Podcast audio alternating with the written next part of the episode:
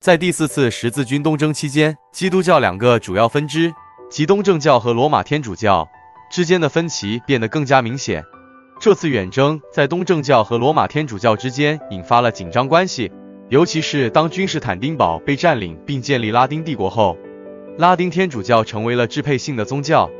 导致东正教徒在宗教事务上感到压迫。这一分歧持续了数个世纪，